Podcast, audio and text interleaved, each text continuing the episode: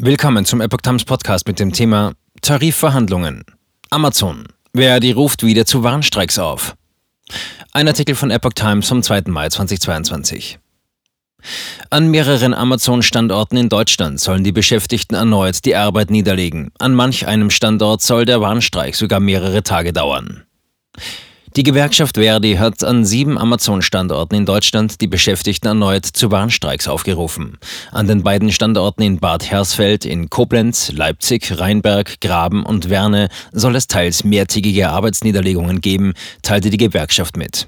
Die Beschäftigten fordern demnach Auskunft über möglicherweise gespeicherte persönliche Daten. Zudem gehe es um die Anerkennung der Flächentarifverträge des Einzel- und Versandhandels. Amazon hat bundesweit 17 Logistikzentren. Amazon erwartet nach eigenen Angaben keine Auswirkungen auf die Kunden. Es sei dem Konzern als Arbeitgeber wichtig, allen Kollegen attraktive Jobs mit guten Perspektiven zu bieten. Man glaube an eine Kombination aus fairem Lohn und attraktiven Zusatzleistungen. Alle Mitarbeiter in der Logistik verdienten bei Amazon ab 12 Euro brutto aufwärts pro Stunde plus Extras. Nach 12 und 24 Monaten erhöhe sich der Lohn automatisch.